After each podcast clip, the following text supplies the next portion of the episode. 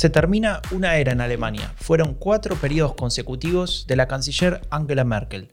Es un final anunciado, planeado, programado, como muchas cosas en este país, pero también es un escenario inestable, polarizado, complejo, como otras cosas por aquí. ¿Y sabes qué? Esta es una combinación genial, o al menos a Raúl Gil y a mí nos encantan, porque nos permite hablar de una de las cosas que más nos divierte, la política.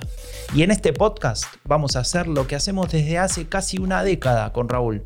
Hablar, analizar, discutir sobre política alemana, pero en español. Yo soy Franco de Ledone y esto es el fin de la era Merkel.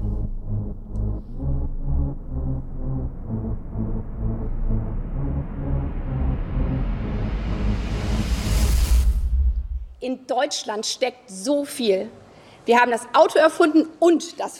Inventamos el auto y la bici. El mundo de la energía se revoluciona. Juntos desarrollamos bajo presión y en tiempo récord una vacuna. Cada día en Alemania las maestras, los maestros, enfermeras y enfermeros, los investigadores y las investigadoras, la gente del campo, los voluntarios, todos se comprometen con esta sociedad. Cada día se superan. Y es hora de que sea la política la que se supere de que construyamos el futuro. Esta es mi oferta. Por eso me presento. Das ist mein Angebot. Das ist unser Angebot. Dafür treten wir an. Wow, inspirador, ¿eh? Si no estuviésemos en pandemia, aquí vendría una ovación y tal vez papelitos, alguna música triunfal, ¿no? Pero estamos en medio del corona y esto fue el discurso, el final del discurso de Annalena Baerbock la primera candidata a canciller de los verdes en la historia de Alemania y casi me parece raro que esto lo dijo en un plató prácticamente vacío, ¿no? Estaba Robert Habeck, eh, que la había presentado, y algunos colaboradores y la cámara, claro, porque todo esto se, se transmitió en vivo por, por streaming y bueno, en un gesto de, empatía hacia el, electorado les dijo, ustedes no pueden salir, nosotros tampoco. Hola Franco, hola a todos y a todas, eh, bienvenidos al episodio 33 del fin de la era Merkel. Eh, un podcast producido por Rombo Podcast y con la colaboración de Agenda Pública. ¿Cómo estás? ¿Qué tal? ¿Qué tal, Raúl? Y mira, la verdad es que estoy emocionado. Estoy emocionado porque por primera vez después de tanto tiempo te puedo decir en la cara virtualmente algo que te quería decir desde hace mucho tiempo. Raúl, escucha bien. La política alemana no es aburrida. Lo que pasa es que, bueno, te tocó llegar a Alemania en la época de la era Merkel que algunos eh, definen como la era de la desmovilización asimétrica. Es decir, que no había muchos debates políticos en, esta, en estos años, ¿no? Digamos, o al menos fueron pocos los que hubo de baja intensidad. Después, en algún momento, si querés, a partir de la cuestión de los refugiados, eso cambió. Pero hasta ahí era difícil encontrar esas discusiones y para el competidor natural de Merkel, bueno, fue una, una situación muy difícil porque digamos, primero no tenían cómo discutirle a Merkel determinadas cuestiones, porque Merkel, Merkel se ponía por encima de muchos debates, eh, es decir, no tomaba posicionamiento, no había polarización en el sentido positivo de la palabra, y además porque la socialdemocracia fue la socia de Merkel durante la mayor cantidad de tiempo, ¿no? Claro, lo sigue siendo, sí, así es. Así que bueno, cuando aparece, si querés, cuando aparece la ultraderecha es cuando se da esa polarización, pero lamentablemente no se da entre dos posiciones respecto de un tema, sino que se da a partir de una discusión más de corte valorativa, ¿no? es decir, eh, determinados valores que están bien y que están mal, eh, específicamente valores democráticos, lamentablemente, y a partir de ahí, bueno, empieza una, una un verdadero debate entre modelos de sociedad eh, de derecha radical o otra vez de derecha, de democracia liberal, ¿no? Pero bueno, eso es otra discusión, no me quiero meter por ahí. Sí, ese es un, bueno, el nuevo escenario que había y que ahí vamos eh, desde, desde estos últimos eh, semanas con, la discusión sobre quién encabezaría la candidatura de, la CDU, CSU y también con la decisión de, los verdes, ¿no? Y por eso vamos a tratar hoy de analizar eh, qué significa esta candidatura de los verdes y, y bueno, también no me quiero olvidar qué significa que su rival sea Armin Lasset y no Marcus Söder. Y lo que pasa es que a estos dos ya les hemos dedicado bastante tiempo, ¿no? Y lo haremos en el futuro. Pero hoy tenemos que hablar, obviamente, de Annalena Baerbock, ¿no? Eh, porque, bueno, yo me pregunto, ¿se conoce verdaderamente a, a, la candidata de los verdes? ¿Sabemos qué piensa? Qué haría en caso de ganar, cómo están ahora mismo las encuestas, ¿no? Eh, si quieres empezamos por ahí, ¿no? Que nos encantan los datos. Dale, dale, hablemos de encuesta que esta semana pasaron cosas raras, ¿no? Bueno, sí, una encuesta SOC tenemos, ¿no, Franco? encuesta shock, sí, sí, totalmente. Sí, bueno, eh, los que nos siguen en Twitter o las que nos siguen en Twitter lo, vieron, los que le interesa la política alemana también, porque fue como la noticia de la semana, y es que eh, al día siguiente del anuncio de Annalena Baerbock, y en el mismo día en el cual se estaba decidiendo eh, quién iba a ser candidato de, la centro derecha, que bueno, se llevó bastante tiempo, hasta después de las 12 de la noche estuvieron negociando y peleando ahí en la central, en la Konrad Adenauer House, ¿no? ahí en, Berlín, cerca de la casa de Raúl. Ah, eh, bueno, se conoció una, una encuesta del, del, Instituto Forza que ponía a los verdes primero, primero en las encuestas con el 28%, creo que nunca en la historia tuvieron tantos, tantos puntos, y segundo a la CDU, pero no con 27 o 26, sino con 21. Es mm. decir, una caída que creo que no tiene parangón, ¿no? Tampoco en la historia reciente, al menos, claro. Eh, de, de, las mediciones sobre la CDU. Después, bueno, para matizar, salió otra encuesta relámpago. La primera también, ¿no? Una encuesta relámpago, es decir, hecha en un día, preguntándole a 1.500 personas. Se hizo otra encuesta relámpago, la hizo el Instituto INSA, eh, para Bill Zeitung y bueno, ahí dio un poco diferente. Ahí dio primero la CDU con 27%, segundo los verdes con 22. Es decir, que si hacemos un promedio, están empatados en 25, ¿no? Digamos, o 24. Bueno, aquí podríamos hablar, no tenemos tiempo, ¿no? De cómo son las, los procedimientos de ambas encuestas. Una es por teléfono, otra es un panel online. Eh, una tiene 1500 de muestra, la otra 1000. Em, es verdad que son que yo dije hace unos días que había que esperar a mediados de mayo para empezar a volver a hacer caso a las encuestas una vez que los alemanes digiriesen eh, eh, los procesos de elección de candidatos tanto en los verdes como en la en la CDU-CSU pero obviamente no podríamos dejar de comentar esta encuesta SOC del, eh, con la muestra realizada el día siguiente a que Annalena Baerbock protagonizara todos los espacios televisivos y periodísticos de, del país y que los alemanes eh, la vieran ya como candidata a canciller, ¿no? Eh, hasta ahora era la líder de los verdes con Robert Habeck, pero desde ese día era la candidata a canciller y todo lo que decía y cómo lo decía y, no sé, las prioridades que iba estableciendo y cómo contestaba y cómo sonreía o cómo no sonreía, lo hacía como candidata a canciller, ¿no? Y eso ya es bastante relevante porque cuando ahora pregunten eh, por a quién votaría en las próximas elecciones, ya la respuesta de los verdes está está resuelta y es Annalena Baerbock, ¿no? Entonces, obviamente, es una encuesta SOC que no podemos tener muy, muy en cuenta. Yo tengo ganas ya de que salga la siguiente, digamos, la que ya después de, pues esto fue el lunes, el martes fue lo de la CDU, pues bueno, este fin de semana supongo que salga alguna con ya los ánimos más estabilizados y podamos ver un poco las tendencias. Nosotros habíamos dicho que la CDU tenía el suelo en, en el 25%, una de cada cuatro, esta encuesta le baja por ahí, pero bueno, estará por ahí. Em, la, realidad es que, va a estar muy igualado. ¿eh? Va a estar muy igualado. Que, no está escrito que la CDU tenga que ganar eh, las elecciones, la CDU-CSU, que con Lasset como candidato eh, tiene menos posibilidades porque obviamente era mejor candidato a los ojos de los alemanes Markus Söder, aunque para el futuro del partido, de la CDU como partido tal y como lo conocemos, era mejor que, la, que Lasset no perdiese la batalla contra su socio bávaro. Pero yo en, en Twitter ayer estuve, eh, bueno, gracias a, a, la confianza de, de, de Yaochin Botello y Úrsula Moreno, estuve debatiendo en la Deutsche Welle, que empezó su cobertura especial de las elecciones, y estuve debatiendo con la corresponsal de... ¿Te trataron bien? Me trataron muy bien, como siempre, la verdad. Espectacular la organización. Me hicieron un test antes de, de participar. Hasta que no dio negativo no pude subir todo perfecto, la verdad, muy bien organizado como siempre. Y estuve debatiendo, ahí en el programa a fondo, con, conducido por Úrsula Moreno y con la corresponsal de La Vanguardia en Alemania y, una persona, una analista internacional de, bueno, ligada, digamos, a la fundación de, los liberales.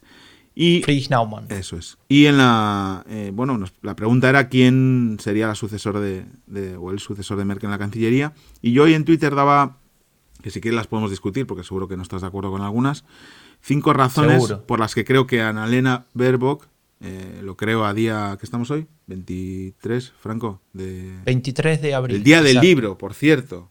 Felicidades a los libreros y libreras, lectores y, lectoras de, todo el mundo. Abrazo a Bartleby. Eso, vayan a Bartleby a comprar en Berlín o a cualquier librería de su barrio eh, y no compren por Amazon, por favor. Bueno, cinco razones por las que publicidad. creo que Annalena Baerbock será la próxima canciller de Alemania, ¿no? Una, que en esta vas a estar de acuerdo, que representa el anhelo de cambio que tienen los alemanes, ¿no? Y eso me parece mucho más poderoso que la incertidumbre que todavía pueda generar en algún parte, alguna parte del electorado algo nuevo como lo que ella también representa, ¿no? Claro, el tema es si, si se hacen cargo de ese, de ese anhelo de cambio. Es decir, si de verdad, más allá de la espuma, esta del anuncio, de todo que estabas comentando, después no termina siendo, no sé, Olaf Scholz el que puede decir yo soy el cambio. Bueno, eh, está complicado. De hecho, ella dijo, ¿no? Eh, me eh, para mantener el status quo están otros, ¿no? Yo quiero un cambio, ¿no? Yo represento una algo disruptivo, ¿no?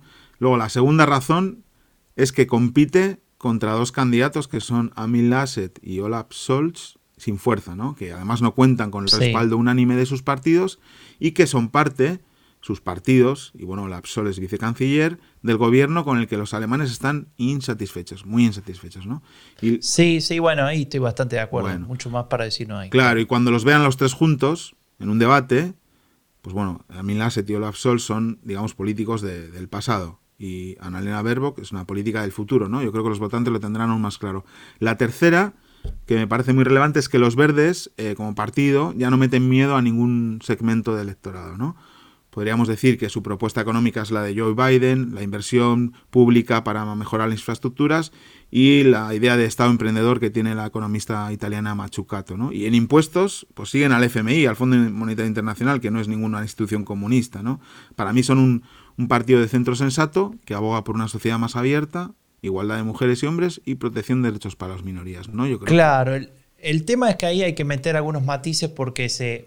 A ver, no quiero ser malvado, pero, pero es cierto que hay situaciones de coyuntura que, que este argumento lo pueden derribar de alguna manera, esto de, meter miedo, entre comillas.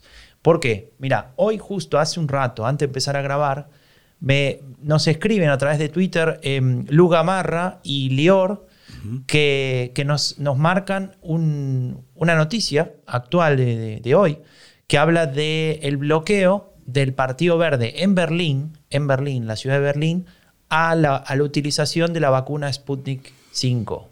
Em, que es la vacuna rusa, ¿no?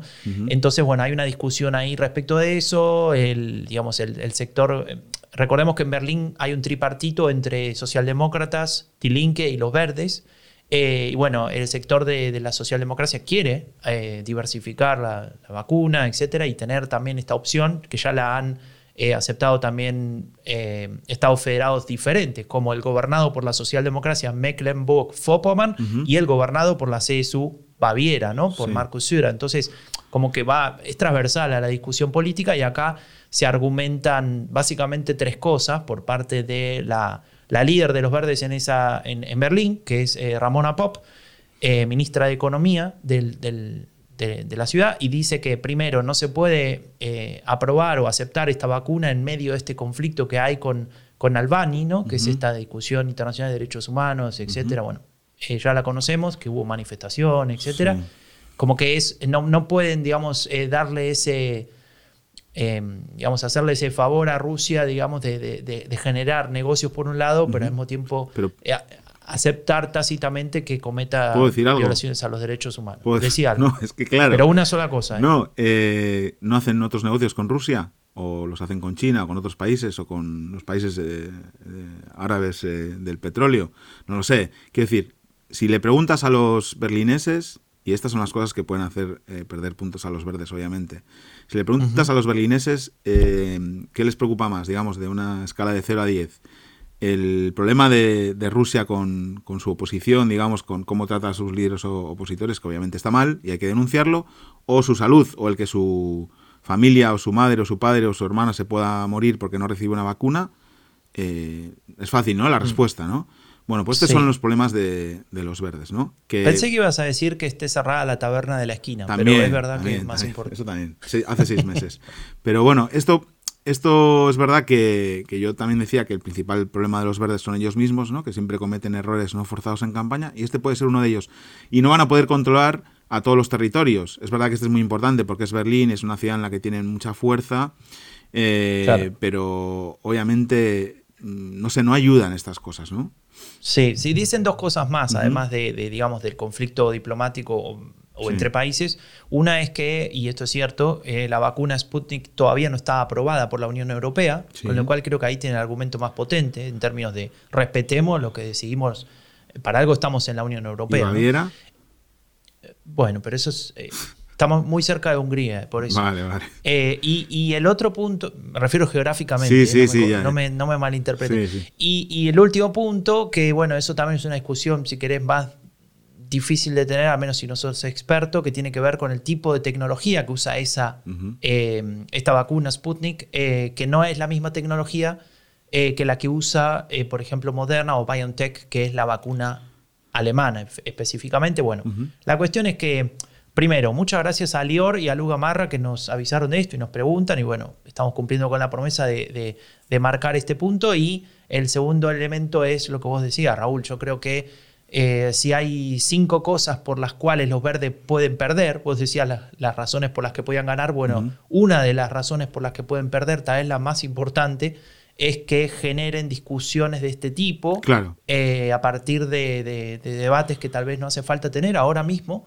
y que, bueno, generen inseguridades en aquellos que se habían sacado las inseguridades de votar un partido verde. Claro, y muchos de esos eh, problemas van a venir desde Berlín, como siempre vienen, ¿no? Eh, no sé por qué los verdes de, Berlín son especialmente eh, insensatos con estas cosas, ¿no? Pero me quedan dos razones, Franco, ¿eh? Porque me, interrumpes y me haces perder el hilo. No, perdón. El hilo de Twitter, en este caso. la cuarta eh, bueno, es obvio, ¿no? Es obvio que encarnan mejor que nadie el tema clave de los próximos años, de las próximas décadas, ¿no? La crisis climática, ¿no? O sea, es obvio. Es el partido del clima y, tienen toda la legitimidad para hacerse cargo ahora que todo el mundo ha asumido que tenemos que hacernos cargo de la crisis climática, que ya no es una opción política, sino que es una, una crisis que hay que asumir. Y yo eh, les eh, recomendaría, ¿no? Que para evitar ataques desde la CDU y del SPD, a la vez que hablan de clima neutralidad, de la neutralidad del clima, digamos, deberán hablar siempre o que hablen siempre de también garantizar la competitividad de las empresas y de proteger o generar nuevos puestos de trabajo, ¿no? Es decir, lo que en España se llama transición justa y en otros sitios pues supongo que se llamará también, ¿no? Y, luego la quinta, que me sorprendió bastante, eh, en una de sus primeras comparecencias, eh, Annalena Baerbock habló de eliminar el discutido Hartfia, que es una ayuda social que reciben los alemanes que, digamos, no tienen suficientes recursos para, llegar a fin de mes o para mantener un nivel de vida digno, que se aprobó, que fue aprobada por el gobierno rojiverde de Schröder y Joschka Fischer y que es uno de los grandes problemas eh, de, siempre del SPD, ¿no? que fue, digamos, una ruptura con su principal público. ¿no? Entonces eh, habló de eliminar el discutido Hartfia y crear un ingreso mínimo, mínimo vital, que es obviamente un mensaje hacia la izquierda y un torpedo en la línea de flotación del SPD, y controlar el precio del alquiler. Sabemos que esta semana el, Tribunal Constitucional anuló, digamos, el, el Mietendeckel, el, el control del precio del alquiler que había aprobado el gobierno de Berlín, no porque estuviera mal el contenido, sino porque lo consideraba competente. En ese momento los verdes dijeron que había que hacerlo a nivel federal y que lo iban a aprobar eh, en un futuro gobierno. Eso es otro mensaje para, digamos, las personas que tienen dificultades para, para, para pagar el precio del alquiler. Hay ahora mucha gente que tiene que volver lo que les habían descontado, ¿no? Es un problemón grande. Pero por otra parte, por otra parte tienen mensajes para otro electorado, ¿no? Cuando hablan de ese programa ambicioso de inversión pública, que obviamente serán muchos millones de euros, que será una oportunidad para las empresas alemanas, ¿no? Y ese es un, un mensaje, digamos, dirigido más a, quizá al público de la CDU o de sobre todo de, los liberales, ¿no? De los liberales, claro. Ahí te quería decir, a ver, este es un comentario que no, no, no discute tal vez estas dos últimas razones, pero juntando ellas y pensando en lo que sería una formación de gobierno. Recordemos que, que la última semana eh, hablamos con, con Manfred Kösel, que nos, eh, que nos comentaba un poco la, situación de los verdes y nos decía, ojo, porque estas negociaciones pueden ser muy largas, ¿no? y, y, creo que estos son dos temas Em, en los que al menos yo me pregunto cómo lo podrían negociar exitosamente, es decir, cumpliendo con esto que están prometiendo, frente a partidos como la CDU y la CSU. No, no nos olvidemos ahora que está tan presente con Marcos Sura que existe este partido que es muy conservador, y al mismo tiempo cómo lo discutirían en una eventual coalición semáforo con socialdemócratas y liberales, ¿no? donde tal vez la visión económica eh, y también en términos, si querés, de el rol que tiene que jugar el Estado es bastante diferente. Obviamente que siempre se puede negociar, siempre se puede llegar a acuerdos. Ahora, ¿cuán dañino puede ser eh, generar un acuerdo con eh, alguna de estas fuerzas para esta promesa, esta promesa de cambio tan potente que quiere representar el Partido Verde con la propuesta de Annalena Baerbock como candidata a canciller. Sí, eso es. Eh, o sea, yo creo que obviamente las reticencias van a venir de los liberales, como vinieron ya hace cuatro años. Recordemos que no se pudo hacer una coalición jamaica, que es CDU, eh, Verdes, Liberales, porque los liberales se salieron de la mesa. Pero como hemos dicho muchas veces, eh, Christian Lindner no puede estar una legislatura más fuera del, del gobierno, ¿no? Entonces, bueno, va a tener. en una negociación, uno tiene que ir sabiendo que va a perder cosas, porque si no, no es una negociación, pues si no es una imposición, ¿no? Y yo creo que a veces en política o, en estos también años de polarización y de, un ambiente un poco tóxico en la política, eh, hemos ligado a veces negociar, eh, conceder, por ejemplo, con, debilidad, eh, con, esa, o sea, la cesión en una negociación como una debilidad y en realidad es una fortaleza porque te permite llegar a acuerdos, ¿no? Y sin acuerdos... Es muy importante eso. Claro, sin acuerdos no hay política, ¿no? Y yo soy un defensor firme de, de, los acuerdos entre iguales, pero sobre todo entre diferentes, ¿no? Y, creo que, si, de verdad quieren, quieren cambiar lo que, las cosas en Alemania, van a tener que ceder todos y bueno, conseguir, digamos, un, término medio entre los diferentes programas. Yo creo que entre el SPD y, los verdes va a ser más sencillo y el problema va a estar con, los liberales, ¿no? Pero bueno, eh, si quieres... Ya que hablas de cambio, Raúl, hablas de cambio. Escuchemos a una persona que también habló de cambio. Escucha. Demokratie lebt vom Wechsel. Ja, ich war noch nie Kanzlerin, auch noch nie Ministerin. Ich trete an für Erneuerung. Für den Status quo stehen andere. La democracia vive del cambio. Sí, nunca fui canciller, tampoco fui ministra. Yo me presento por la renovación, al status quo que lo representen otros. Esto decía Baerbock en su discurso del otro día, cuando, cuando era eh, nombrada candidata a canciller, y, bueno, empieza justamente con esto que decía Raúl, ¿no? Que, la democracia vive del cambio y de alguna manera intenta construir algo que para ella, según lo que, lo que estuvimos viendo en varias entrevistas, también es una gran debilidad, que es que no tiene experiencia ejecutiva, tiene experiencia, si querés, parlamentaria o de trabajar en diferentes aspectos, especialmente en el plano internacional, política internacional o derecho internacional, pero no eh, manejando ningún gobierno, etcétera, a ningún nivel y tampoco participando en algún ministerio.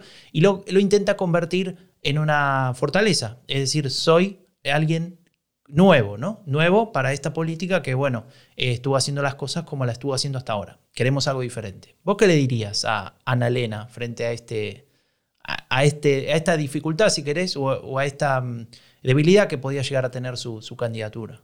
Eh, bueno, yo creo que está muy bien. Lo que trata de hacer es un reframing, ¿no?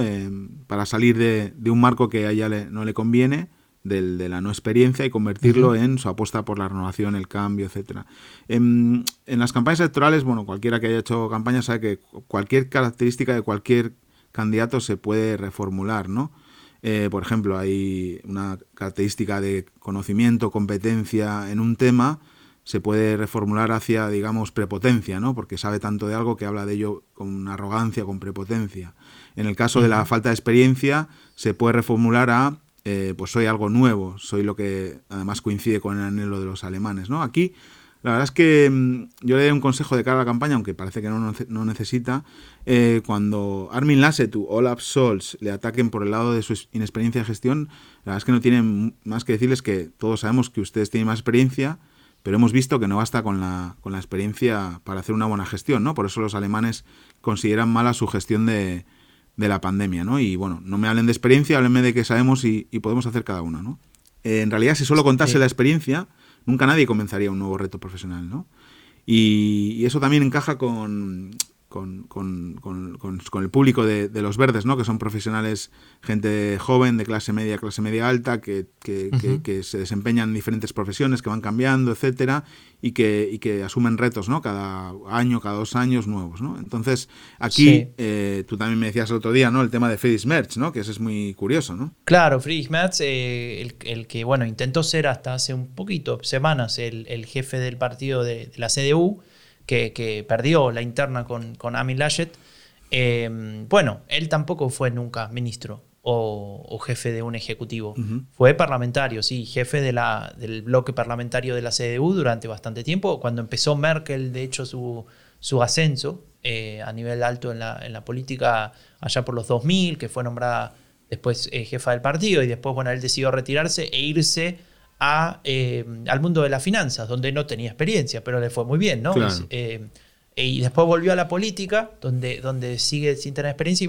Una, una anécdota que me pareció graciosa el otro día, em, él se postuló, decidió definitivamente abandonar el, mundo de la empresa y volver a la política, se postuló como candidato directo en su región, en, en Sauerland. Eh, y bueno, tenía un competidor, porque había una persona que ya eh, era diputada por esa región, había ganado era diputado, un hombre, había ganado creo que dos o tres elecciones ya consecutivas y decían, no, ¿por qué me van a sacar a mí? Si él se fue, ahora estoy yo. Bueno, al final es que se dio una, una, discusión interna ahí, una, una votación dentro de, de, ese, de ese distrito de, de la CDU y ganó Friedrich Merz y la declaración de él fue eh, bueno, se siente bien de vez en cuando ganar una votación porque no, pero venía perdiendo todo. El tema es que aún no teniendo ninguna experiencia en la gestión, a él lo ponían como el salvador muchos conservadores de, Alemania, ¿no? Entonces, bueno. Bueno, no los. A ver, la encuesta era preguntando a todos los alemanes. Y él eh, medía como el mejor candidato a canciller de los que en ese momento estaban, ¿no? Bueno, si, si Annalena Baerbock se llamase Friedrich Merz, eh, nadie hablaría de su falta de experiencia, eso es obvio. Lo hacen porque es una mujer y porque tiene 40 años, ¿no? Pero... ¿Crees que te diga, la, data salió hace un par de, un, día o dos? Eh, la tengo acá. Annalena Baerbock está primera como preferencia, digamos, quién sería un buen canciller, es la pregunta, con 25%. Le sigue indecisos, es decir, gente que no sabe quién sería un buen canciller, 24%. Tercero está Olaf Scholz, el socialdemócrata, con 21%. Y cuarto con 18% Amin Laschet, que para mí tiene margen, ¿no? Para crecer. Sí, tiene margen para crecer, obvio, sí.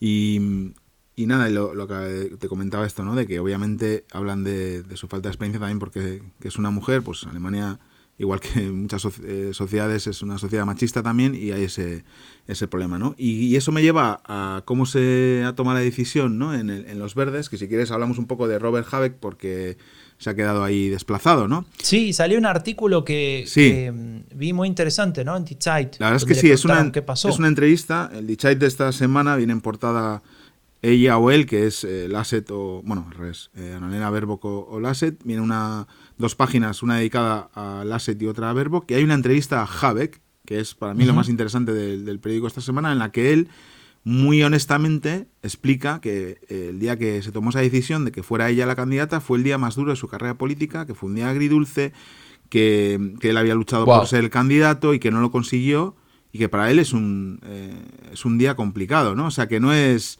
que fue muy, muy sincero, ¿no? Y me parece que tiene mucho valor eso que dijo, ¿no?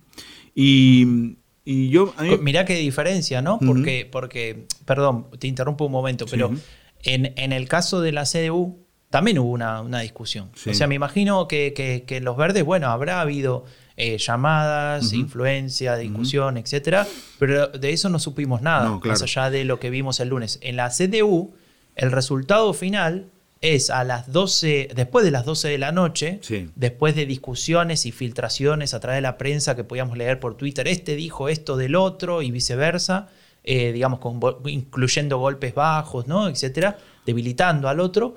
Eh, y después el anuncio se da eh, en solitario, no son los dos candidatos o los dos precandidatos juntos diciendo, bueno, acá está, ganó mi compañero, yo lo apoyo con todo, en la CSU lo vamos a apoyar y no sé qué, sino cada uno, uno en Múnich, en München, el otro en Berlín, eh, digamos, cada uno como haciendo su vida. Y, e, exactamente lo opuesto a la imagen que dieron los verdes, que bueno, como decía, tras bambalinas, bueno, habrá, habido discusiones fuertes, me imagino. Bueno, él dice que lo decidieron antes de Osten, de la Pascua, que lo, decidieron entre los... cómo se lo guardaron, ¿eh? Sí, que lo hicieron entre los dos antes de la Pascua y que para él fue complicado. Y a mí hay una cosa que me molesta un poco, ¿no? Porque se habla de que Habeck le cede el puesto, ¿no? Es como la figura esta de, del hombre que le abre la, puerta a una mujer para que pase delante, ¿no? Y no es así. O sea, en realidad, Annalena Barbo se, se, lo ha ganado, ese puesto ha ganado y él ha perdido.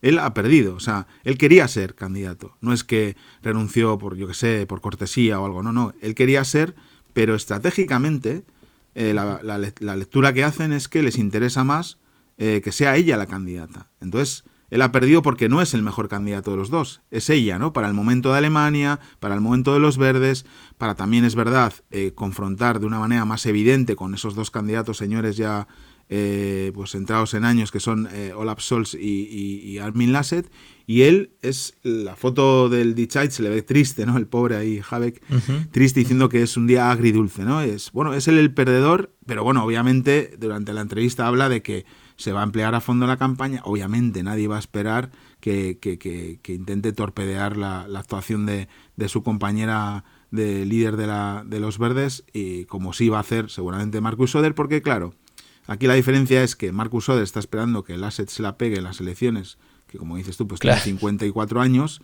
dentro de cuatro tendrá 58 y será el candidato de la CDU. Y yo creo que Habeck sabe que tienen la oportunidad de su vida por delante y que ella puede ser canciller y él puede ser un buen ministro de finanzas. O de exteriores o de, lo que sea. Sí. Eh, sí, sí, a mí me, me chocó, va, no me chocó, pero me llamó mucho la atención la frase, trabajé toda mi vida para ser canciller de los alemanes. Sí, sí, sí. ¿no? Es como, wow, eh, el sueño de tu vida se terminó.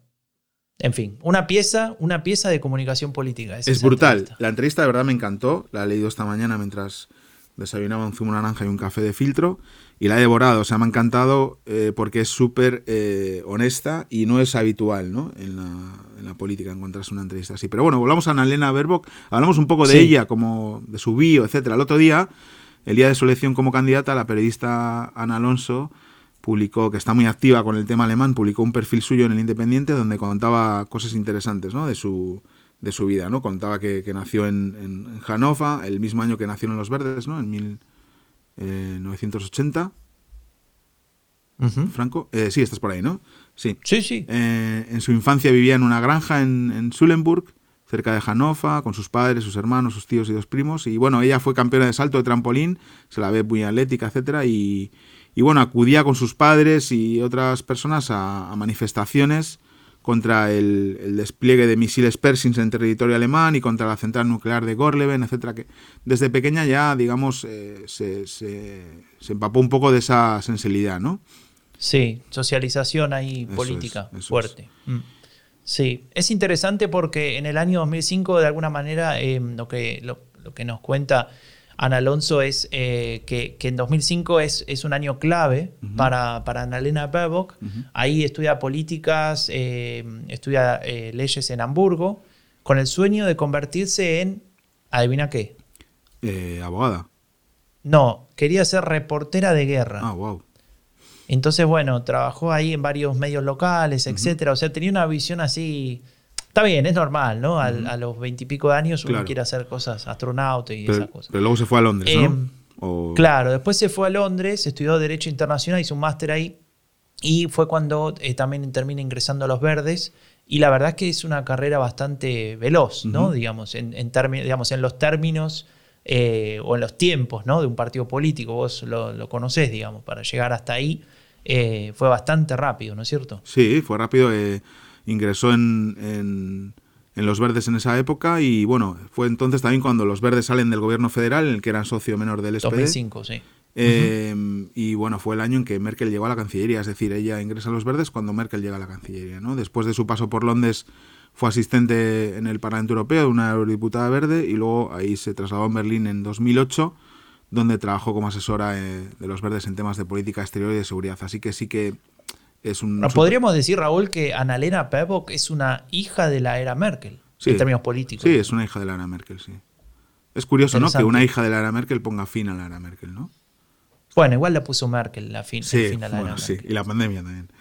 Sí, un poco colectivo, un poco colectivo. Y luego en 2013 fue elegida diputada por Brandenburg, que esto ya lo hemos explicado, ella es del oeste, pero su, se candidatea por, por el este, por Potsdam, donde vive con su familia, tiene eh, dos hijas, y la capital del estado de Brandenburgo, ¿no? que está muy claro, cerca. Para, para ubicarla un poco sociológicamente, Potsdam es una ciudad prácticamente al lado de Berlín, muy pocos kilómetros. Eh, si vas con el, tren rápido, no sé, creo que media hora está, ¿no? Media hora menos, está, Em, y, digamos, de alguna manera se convirtió en la ciudad a donde van a vivir las familias de clase media, media alta, que ya no quieren vivir más en el lío de Berlín, en la ciudad, y que necesitan un lugar más tranquilo, pero al mismo tiempo que no deje de ser ciudad, que ofrezca una educación buena, que... Y que esté cerca del trabajo en Berlín, ¿no? También.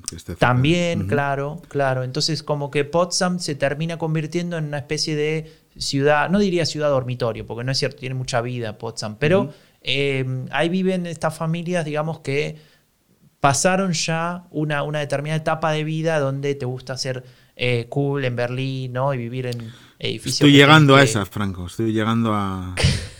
Estoy llegando a Potsdam. No, pero es en serio, es verdad eso. Estoy llegando a que, bueno, eh, también es verdad que llevan seis meses los bares cerrados y que no he tenido oportunidad de saber si todavía sigo siendo cool y quiero ir de club de electrónica. Pero uno empieza a llegar ya a esa edad en la que dice, ¿y por qué no nos vamos a un sitio más tranquilo? ¿no? Bueno, tú te lo planteaste hace, más, hace más tiempo, ¿no? Pero Yo me fui a uno con 12.000 personas. Es, bueno, 12.000 personas tiene mi pueblo, ¿no? En Santoña, entonces, bueno, me, sé cómo, cómo funciona. Pero bueno, luego ejerció como portavoz parlamentaria en temas de cambio climático, así que bueno, sus expertise es la política exterior, de seguridad, obviamente el tema del clima, y bueno, ella en las elecciones del 2017 ya era una figura de primer orden y lo creo que es algo relevante de destacar que formó parte del equipo negociador que intentó formar una coalición con la Unión de los Liberales en, 2017 después de las elecciones, que estas eh, conversaciones fracasaron en última hora, como sabemos, pero que bueno, tiene experiencia para las próximas, es decir, conoce a Christian Lindner y sabe cómo se las gasta en caso de que quieran explorar la, opción semáforo. ¿no? Y leía en el Dichait también eh, que tiene el teléfono de cada líder del partido a nivel local, se los conoce a todos, ¿no? que se conoce la organización como la palma de, su mano y es obvio que tendrá a toda la estructura del partido detrás, sin fisuras. Y para mí, Franco, que he hecho alguna campaña electoral, con la fuerza más grande que se puede tener en una campaña, ¿no? La posibilidad cierta de ganar y hacer historia. Eso es eh, imbatible, ¿no? Eso es muy heavy, eso es muy heavy, ¿no? Sí. Escuchemos, simplemente para terminar de contextualizar esta, esta situación en la cual eh, inicia la candidatura de, de Annalena Baerbock, eh, a un aliado de Annalena. Mira, empecemos a escuchar. Die, die Erfahrung haben, ja, ja, die, die seit Anbeginn der Gründung dieser Republik schon immer mal regiert haben. Die haben uns ein Land gerade überlassen, esta voz que estamos escuchando es la voz de Cem Özdemir. Cem Özdemir es un líder histórico de los verdes. Em, de hecho, ha sido candidato en la última elección como cabeza de lista junto a, a Göring Eckert. Y en esta discusión lo que estamos escuchando de fondo es un talk show muy, muy conocido en Alemania en el, en el canal público ZDF, donde en el programa de Lanz, de Markus Lanz, donde se estaba discutiendo obviamente bueno, el nombramiento de, de Annalena y em, el director de la revista Cicero, una revista conservadora de política en Alemania, decía, bueno, no tiene experiencia, no tiene experiencia y eso es lo que a mí me preocupa porque esto puede ser un experimento. Bueno, la palabra experimento muchas veces eh, eh, resuena, ¿no? Cuando se habla del, caso de Baerbock. Y eh, Cem Özdemir me parece que, le responde con algo muy parecido a lo que decías antes, ¿no? bueno, miremos la pandemia. O sea, los políticos con experiencia que manejaron la pandemia nos vienen diciendo hace un, más de un año que, por ejemplo, los números de los fines de semana no se pueden contabilizar bien porque no sé qué pasa. Y digamos, hace un año que son incapaces de, por ejemplo, ofrecer números fiables de cómo están los contagios y a partir de ahí tomar decisiones, porque muchas de las decisiones actuales se hacen a partir de esa data, de tener números confiables, números seguros. ¿no? Eh, esto tiene que ver con cuestiones de administración pública, etcétera, pero que después de un año debería haber solucionado. Y él dice, somos la cuarta potencia mundial en términos económicos. ¿Cómo es que nosotros no podemos resolver eso?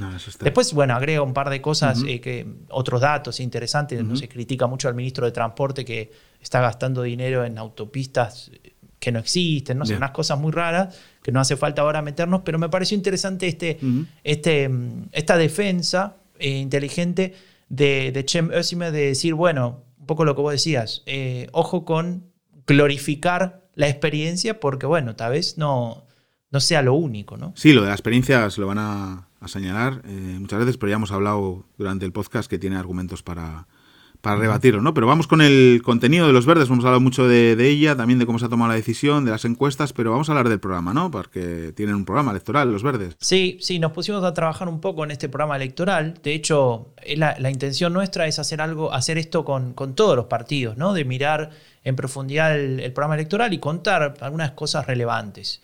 Y es una tarea difícil, ¿no? Porque tiene como de alguna manera tiene dos caras. Por un lado, eh, en un programa electoral, obviamente, eh, tiene un montón de temas eh, y es muy difícil elegir qué es lo más relevante para contar, porque si no, este podcast dura 180 horas y, no, es, no es la idea.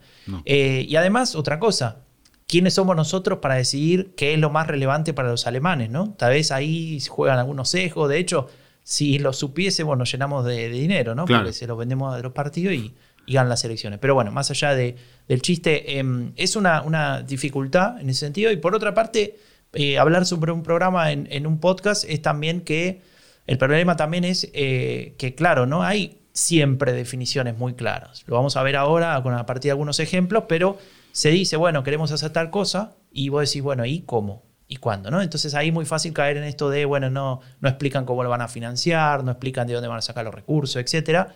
Y ahí es donde me pregunto hasta qué, hasta qué punto es realista pensar que un partido puede dar una solución cerrada, sin fisuras, de, digamos, a partir de, la presentación de determinadas políticas. ¿no? Es complicado. Por eso hay que, hay que tomar con pinzas lo que uno lee ahí, lo que uno trabaja ahí, y hay que, de alguna manera, bueno, tratar de comprender, observar entre líneas cuáles son los lineamientos para poder, bueno, entender dónde está parado cada partido, si se parecen, si no se parecen, si pueden coalicionar o no, etcétera.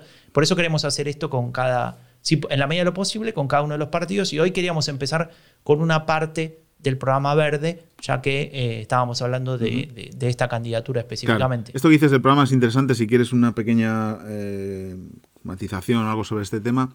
Em, la campaña electoral no es un debate de científicos e investigadores sobre un tema concreto, eso los partidos... Eh, lo saben y también los ciudadanos. No esperamos que, que, delimiten hasta el último detalle cada cosa, ¿no? Pero sí esperamos por lo menos tres cosas, ¿no? Una es una posición clara sobre un tema concreto, tener una posición clara y definida, o si no la tiene, decir que se está estudiando al menos, eh, pero quiero decir, en los temas relevantes la tienen que tener, obviamente, en los temas de economía, en los temas de, clima, etcétera. Eh, ser capaces de explicar si la posición o la medida concreta requiere una inversión, cómo se va a pagar esa inversión, cómo se va a asumir, porque esto en Alemania además es muy relevante, ¿no? Con el tema de la deuda, todo esto. Y la tercera, eh, saberla comunicar, digamos, en el frame en el que te conviene, ¿no? Entonces, no necesitan mucho más que esto. Entonces, eh, para mí, eh, los verdes, el mayor... Em, la crítica que se le puede hacer, ¿no? Es, digamos, si tiene un programa muy ambicioso en determinados temas, es cómo se va a hacer cómo se va a pagar, etcétera. Ellos ya han hablado de una gran inversión.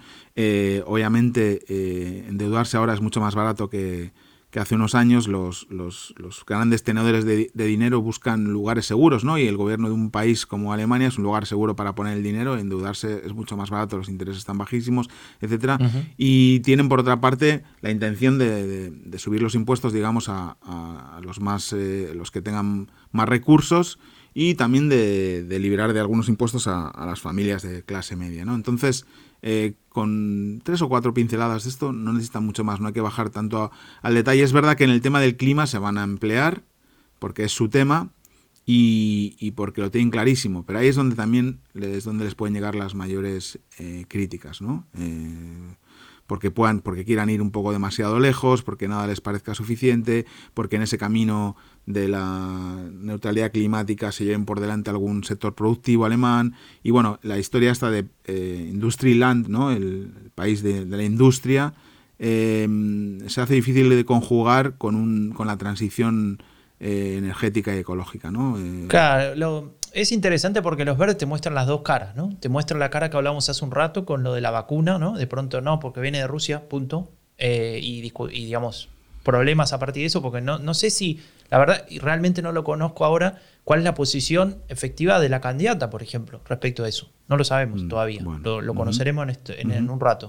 Eh, pero por otra parte, en el mismo partido, ahora contemporáneamente tenés a eh, Kretschmann, ¿no? El, gobernador de Baden-Württemberg, que eh, Kretschmann, no me salía el, nombre de pila, eh, que es un, líder, si querés, más, bien conservador, que se ha llevado súper bien con la industria automotriz de, su región. Recordemos que ahí se fabrica, por ejemplo, Porsche, Mercedes-Benz, ¿no? O sea, ninguna empresa chiquita. Y otras, hay otras empresas, nombré la industria automotriz por el símbolo, ¿no? Para Alemania. Em, y, digamos, ha demostrado que su política y, su forma de llevar adelante eh, su región no solamente em, ha permitido de manera amplia que funcione toda la economía como venía funcionando antes, sino que eh, ya ha sido reelegido por segunda vez ¿no? en, su región. Entonces, bueno, y con, y con nuevo récord de votos. Entonces, em, existe, conviven en el partido estos dos elementos. Pero si querés nos metemos ya efectivamente a simplemente dos o tres cosas sobre, este programa. sobre, sobre, primero, obviamente que esto no sería el programa de un partido verde si el primer punto no fuese protección del medio ambiente. ¿no? Estaríamos ahí eh, encontrando cualquier otra cosa. Entonces, eh, está claro que este elemento de la protección del medio ambiente lo que le sirve es para generar un, un marco eh, a partir del cual se, vayan introduciendo diferentes elementos que tienen que ver tal vez con, con otras cuestiones. Eh, por ejemplo, trabajo, por ejemplo, lo que decías antes, economía, y por ejemplo también el, tema de energía. ¿no? El tema de energía muy relacionado con, la cuestión de la neutralidad climática, emisiones, etc. Y le, le ponen el acento fuerte a electrificar. Eh, pero no cualquier electrificación, sino la que venga a partir de las renovables, de las energías renovables. Em, entonces ahí mm. hay una cosa interesante que tiene que ver con un cambio en el sistema de impuestos. Eh, obviamente, bueno, ampliar, digamos, también la fuente de las renovables, de construir más, etc. Eh, pero yo me pregunto si eso alcanza, ¿no? Porque, em, por ejemplo, uno de los proyectos más importantes para Angela Merkel ha sido el, Nord Stream. ¿no? El Nord Stream es un, caño, para decirlo mal y pronto, que, que, viene directo desde eh, Rusia por el, por el mar Báltico, directo a Alemania. Se ahorra de alguna manera todo el viaje a través de un montón de países intermedios y el gas viene directo desde Rusia y garantiza, y esto lo dice Merkel, no lo digo yo, eh, se garantiza a partir de esa conexión directa la seguridad energética de Alemania. ¿no? Y de hecho, con todos los problemas que puede tener Merkel con Putin, que son conocidos y que, bueno, Ucrania por nombrar uno, ¿no? Internacional, pero, pero hay un montón y hay a nivel personal también, etcétera. Merkel siempre ha dicho que el proyecto del Nord Stream es el más importante porque tiene que ver con la seguridad nacional, en este caso energética, y no puede Alemania renunciar a eso. Entonces, no sé, no, eh, Angela Merkel no es Gerhard Schröder que a los dos días después de haber sido canciller se fue a trabajar al Gazprom. No, no es eso ella, pero aún así lo considera tan relevante. Entonces yo me permito eh, pensar en cómo sería una matriz energética eh, si ese Nord Stream no se hiciera eh, o no se avanzara en ese sentido. Hay uno que ya está hecho, pero hay un, segundo caño que se está construyendo y, digamos, estarían en contra. De hecho, la Unión Europea también tiene sus, problemas con eso. Sí. sí. Bueno, aquí eh, lo de Nostin da para un podcast, ¿eh, Franco? Con algún experto experta en el tema y podríamos eh, profundizar en esto. Pero bueno, ayer el tema de, con el tema del clima, bueno, Joe Biden, voy a hablar de Joe Biden en el podcast del final de Merkel, porque está, digamos, rompiendo algunas, eh, algunos mitos que teníamos sobre él, o bueno, saliéndose un poco de lo que todos esperábamos, que me parecía que era poco, ¿no? Tanto en el tema del clima. Ayer eh, hizo una, un discurso pues, bastante comprometido con ese tema en una cumbre de, líderes mundiales por el clima, donde obviamente estaba Angela Merkel también, y habló de las emisiones, de la reducción de emisiones, etcétera, y también con el tema de las, de las inversiones. Yo creo que, esa posición em, de Biden, que vuelve a poner a los Estados Unidos como un país, digamos, impulsor de, de cosas en el mundo, más allá de, de su participación en los conflictos bélicos, sino cosas eh, buenas para la humanidad, como puede ser eh, eh, combatir la crisis climática, pues a los establece un, marco en todo el mundo y también en Alemania de que se hace necesario seguir con esta política. Es verdad que ni siquiera nadie en Alemania habla de, bueno, no sé si AFD ni, ni tampoco hablen de, de, ese tema, ¿no? Pero nadie en Alemania discute que estamos ante una entre la siguiente crisis que nos toca enfrentar o que estamos ya enfrentando y creo que ahí los verdes tienen esa legitimidad y, para mí el único problema que pueden tener es ese de que les reprochen ¿no? que, para ellos sea, es el dogma y no pongan por delante la competitividad de las empresas y los puestos de trabajo. ¿no? Y, que para mucha gente, como ha sido eh, trágico, por ejemplo, la, el, tema de la reducción de, la, del carbón, como en la cuenca del Ruhr, por ejemplo, que mucha gente ha perdido su trabajo y ha perdido, digamos, su identidad, pues pueda hacerlo en otros campos, ¿no? Pero bueno, eh, los que hacían coches eh, que contaminaban, pueden hacer coches eléctricos, eso no hay ningún problema. Claro, O sea, el tema es la velocidad de esa reconversión. ¿no? Claro, sí, O sí. sea, lo, lo Y que los piden los verdes, por ejemplo. los costes. Claro. Mira, a- te voy a dar un ejemplo para, para mirar un poco esto de la velocidad del cambio. ¿no? Eh, un ejemplo concreto. Hay, en- desde, desde el primero de enero de este año, se estableció, el Ministerio de Medio Ambiente em, construyó una estructura, un- digamos, una, una iniciativa que se llama Precio al, al Sí. Dióxido de Carbono, al CO2, eh, que básicamente es un, un, digamos, un, un sobre, no, un sobreprecio, no, un, precio extra, digamos, un- una especie de impuesto, eh, que son básicamente 25 euros por tonelada, que se traduce en 10 centavos por litro de consumo, eh, con un poco para entender cómo le afecta esto al bolsillo de un alemán que, que consume esto, y que tiene que ver con la idea de, bueno, si querés eh, pagar menos, tenés que intentar o acercarte a las renovables o consumir menos, ¿no? Elegí una de las dos. Eh, la idea es que para el año 2025 ese precio de 25 euros por tonelada de hoy pase a 55 euros por tonelada, es decir, que vaya creciendo progresivamente hasta el punto de que, bueno, no tengas más ganas de pagar tanta plata por, por consumir esa energía. Claro. Eh, y bueno, estés, eh, tengas incentivos para pasarte a otro. Bueno, ¿no? el- El, el tema es que los verdes, en su programa, eh, quieren cambiar un poquito esto y en lugar de que para 2025 esté en 55 euros, quiere que para 2023 ya esté en 60 euros y hasta 2030, es decir, no falta mucho, ¿eh? nueve años, ese precio sea de 180 euros por tonelada. ¿no? Claro. Entonces, claro, es un salto bastante potente y el impacto después es en, en, en lo que va a pasar con el que paga al final esta cuenta. Lo interesante, y ahí viene, viene el chiste de esto, eh, es que todo el dinero que se recauda a partir de este impuesto volvería a los ciudadanos eh, bajo el concepto de Energiegeld o dinero de la energía. Entonces vos como que tendrías una devolución del Estado, ¿viste? Como cuando te devuelven impuestos, ¿no? Porque pagaste de más o algo así. Y a partir de ese, de ese dinero, eh, vos podrías de- después, bueno, utilizarlo para diferentes cosas y, y- y tendrías esa ventaja.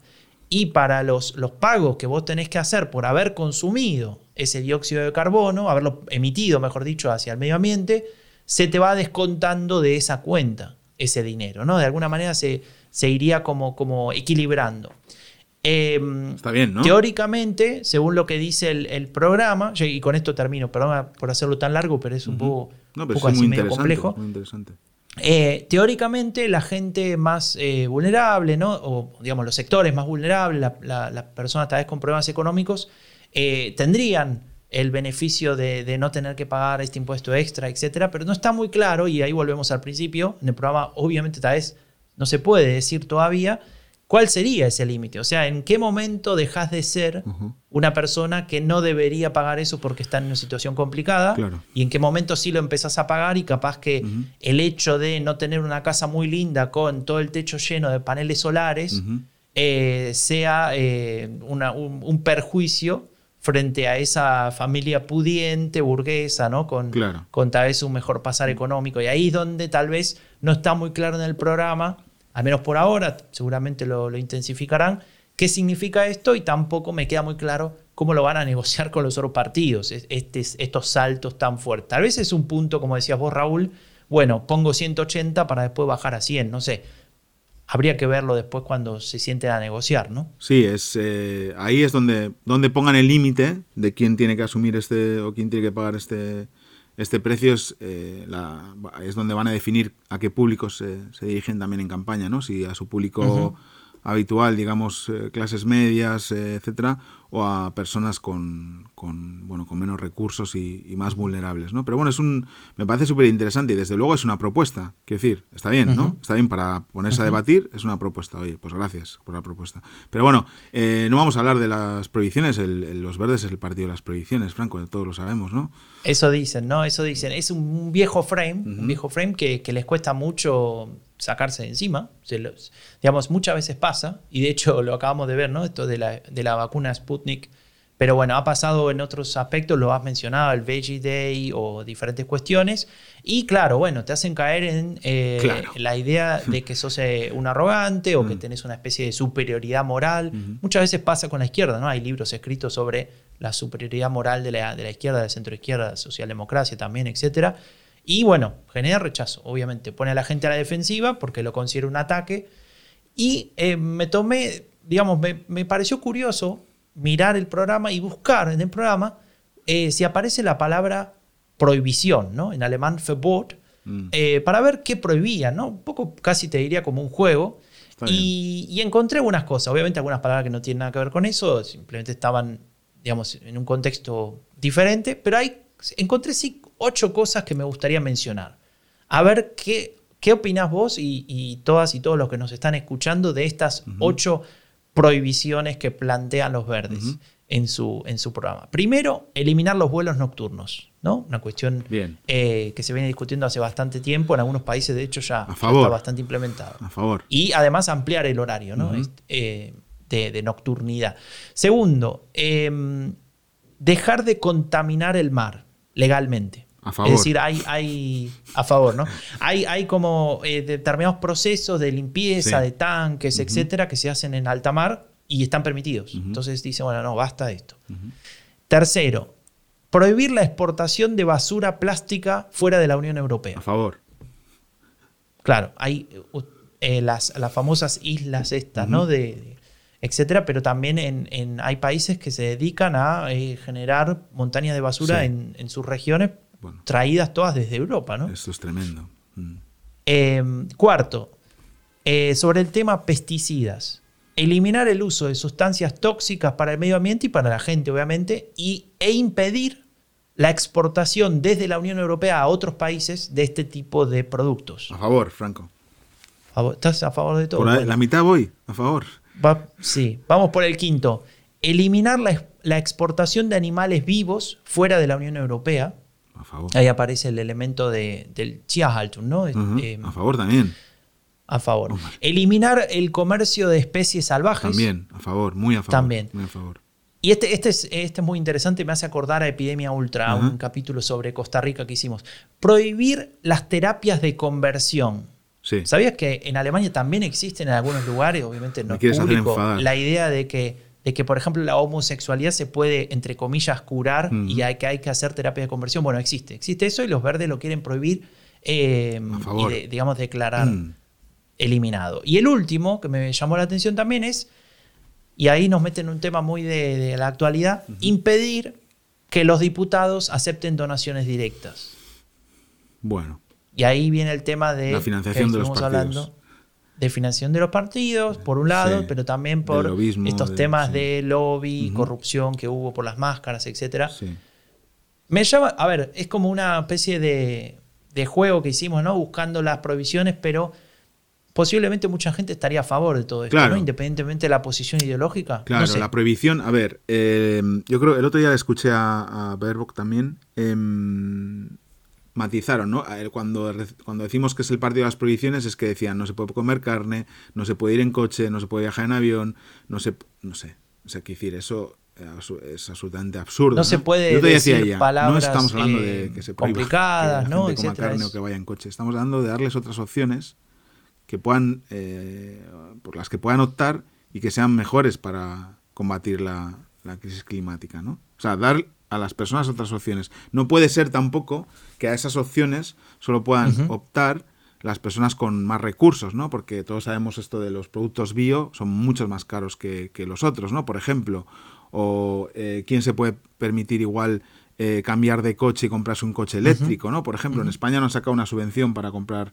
eh, vehículos eléctricos, ¿no? Pues ese tipo de, apuestas están bien.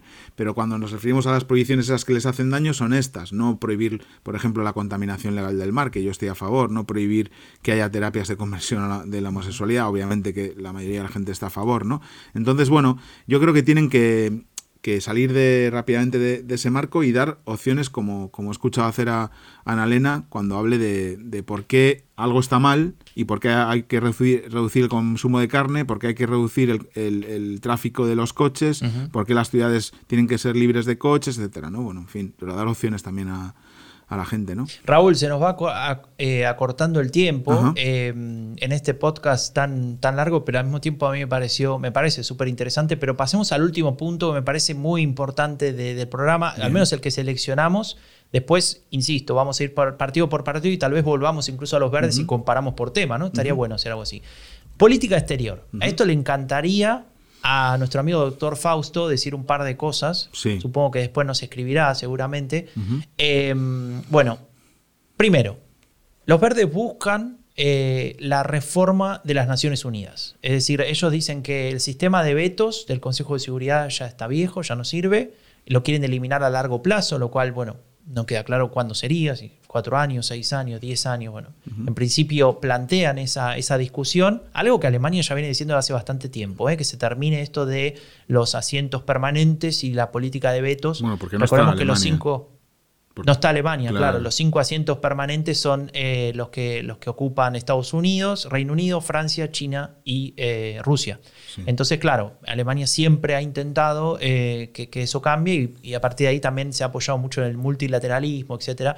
Bueno, la cuestión que los verdes lo plantean como un elemento muy importante, especialmente en los casos de violaciones graves de los derechos humanos, ¿no? que es donde los vetos realmente se vuelven materia controversial, controvertida, ¿no? Porque, claro, que, eh, que Rusia, que China, incluso Estados Unidos, eh, vete cuestiones que tienen que ver con derechos humanos, bueno, complica todo. Lo que proponen es algo que no sé si es viable realmente, y es que el, el caso, por ejemplo, de violación de derechos humanos X, pase a resolverse por votación de la Asamblea, Asamblea, General, sí. ¿no? Mm. No sé. Eh, me pregunto hasta qué punto Alemania podría, o un- una cancillería liderada por los verdes, eh, presionar, negociar, discutir con China, Rusia, Estados Unidos, terminen con este sistema, ¿no? No sé. Pero... Es un, un elemento que me llama la atención. No, es, quiero decir, es, es ambicioso y complicado a la vez, pero yéndonos, digamos, a un, a un ámbito más pequeño, que es grande también, pero a un espacio más pequeño, que es el de la Unión Europea, ¿qué, qué- qué Ujú. dicen sobre Europa, Franco, los verdes? Sí, bueno, ahí se habla, eh, se pone mucho énfasis en, en esta, en, este, en este fragmento sobre el diálogo con los países de los Balcanes, o sea, la, la vieja Yugoslavia, para decirlo mal y pronto, eh, e intentan, digamos, o plantean que debería haber mayor cooperación, profundizar la integración, etcétera. Recordemos que ahí tienen un, Europa tiene un problema grave, ¿no? Digamos, de, de integración, ahí tiene mucha influencia Rusia, pero también rusa, mucha influencia también de, de China, ¿no? Entonces, ahí hay como una especie de, de mm, objetivo fallido por parte de la Unión, ¿no? de, de tener al territorio entero de Europa, más allá de la Unión Europea, bajo unos determinados eh, estándares democráticos, de Estado de Derecho, etcétera, y de estabilidad, de estabilidad para la economía, pero también para la política, cosa que tal vez no termina de conseguir la Unión Europea. Muchas veces ¿sabes? Suele, suele la Unión Europea encerrarse en sí misma en, en ciertas situaciones, y bueno, eh, eso impacta en el, en el tema de los Balcanes, y ahí es donde los verdes quieren meter un, digamos, un cambio, ¿no? Una, una- una observación más directa. Eh, a mí me, me- parece interesante que planteen eso. Y también lo que mencionan, y esto no sé cómo lo tomarán muchos elementos de, eh, perdón, muchos miembros de, de los verdes, y es, plantean que la- el ingreso de países a la Unión Europea debería mantenerse en principio abierto, o sea, la chance de ingreso, no, no el ingreso. O sea, que más países ingresen a la Unión Europea, lo cual a mí me, me- me genera un par de dudas sobre cómo se tomaría eso. Ya, esto Pero de, déjame de los, de los Balcanes no Sí. puede tener algo que ver con todavía ese trauma que tienen con la intervención, ¿no? De que decidió Joschka Fischer de Alemania en, en Kosovo. Sí, sí, sí, tiene mucho que ver con eso desde mi punto de vista y es, es como la gran deuda, ¿no? De. Europa no se pudo hacer cargo de, ese conflicto. Eh, aparece también una cuestión sobre la política mediterránea que tampoco queda muy claro. Hablan de una especie de eh, un partner energético a la región mediterránea, entonces no sé si ahí incluyen los países europeos más los del norte de África y eh, Medio Oriente o no, no sé, no, no me termina de quedar claro, tampoco lo explican ahí, es una línea o dos líneas dentro de ese párrafo, eh, así que es algo que, que tendríamos que observar a ver si se dan más definiciones. ¿Y hablan de Latinoamérica, Franco? Hay una eh, mención a Latinoamérica, es decir, si uno busca la palabra Latinoamérica sale una vez eh, en forma de adjetivo, de hecho, porque habla de región latinoamericana, y tiene que ver con un- una mención a- a, um, directa y concreta sobre un tema que es rechazar el acuerdo de libre comercio entre la Unión Europea y el Mercosur. Es decir, que Latinoamérica se convierte en cuatro países, ¿no? Porque recordemos que el Mercosur eh, no, no es todo Latinoamérica, para nada. Eh, hay diferentes realidades, diferentes problemáticas, diferentes cuestiones, y me llama mucho la atención que el Partido Verde no tenga eh, un párrafo en su programa sobre qué piensa de Latinoamérica, qué haría, qué no haría, aunque sea aunque sea amplio, ¿no? Digo, eh, que no dé una definición muy, muy concreta, llama la atención que haya solamente una línea, especialmente teniendo en cuenta la agenda de protección del medio ambiente, ¿no? Porque, claro, tenemos el Amazonas ahí, por ejemplo, por decir algo, ¿no? Pero ni hablar de América Central, en Colombia, en México, bueno. Em, a mí me llamó la atención y eh, hablé con Ángel Arellano, que, que trabaja en la Fundación Conrad Adenauer en Uruguay, y me comentaba que ellos escribieron varios papers que están disponibles en la web de, la fundación, eh, ahí en la página de Montevideo, donde eh, uno puede ver, bueno, qué significa este tratado. Y de hecho, desde su punto de vista de, Ángel, me decía que en términos de medio ambiente, este tratado eh, manifiesta, digamos, ciertos puntos que mejorarían elementos de la situación de medio ambiente. Entonces, claro, a mí me da la impresión que puede haber eh, determinadas eh, cuestiones que, sean problemáticas para la cuestión de, la protección, del cuidado del clima, etcétera, que tengan que ver, no sé, con pesticidas, tal vez, etcétera. Recordemos que, en el Mercosur es muy importante la cuestión agraria, pero también es cierto, como decía, eh, como me decía Ángel de, de la CAS, que eh, claro, los estándares de la Unión Europea pueden mejorar diferentes aspectos del medio ambiente ¿no? en América Latina. Entonces, claro, ahí veo como dos, elementos ahí. Igual en la, en la casa han estudiado mejor el, acuerdo que los verdes. Sí, sí, por eso digo, hay un par, mm, de, hay un par de, de, documentos que publicaron, uno muy reciente y están disponibles ahí en la web, me dijo Ángel que se puede bueno, visitar tenemos en la casa. Un, montón de dudas sobre el programa, habrá que invitar a Annalena Verboca al podcast para que nos la explique. Franco, pero ya será. ¿Te imaginas? Bueno, vamos, vamos a hacer ahí una gestión a ver si podemos. ¿Te imaginas tener acá candidato, aunque sea un ratito, hablando con nosotros? Yo sí me lo imagino. Y después yo lo traducimos al español. Claro. Bueno, lo intentaremos. Eh, Raúl, me parece que hemos dicho bastante. Y, creo que es hora de llegar a un, punto final de este episodio número 33. Muy bien. Así que bueno, nosotros nos vemos en una semana, Raúl. Muchas gracias a todos por estar ahí, por los mensajes, por el feedback. Recuerden y suscribirse a Spotify, Apple Podcast. Bueno, estamos en todas las plataformas. Cuídense mucho y nos vemos la próxima semana. El fin de la era Merkel es un podcast producido por Rombo Podcast con la colaboración de Agenda Pública. Si querés saber más sobre política alemana en español, visita eleccionesenalemania.com o seguinos en Twitter.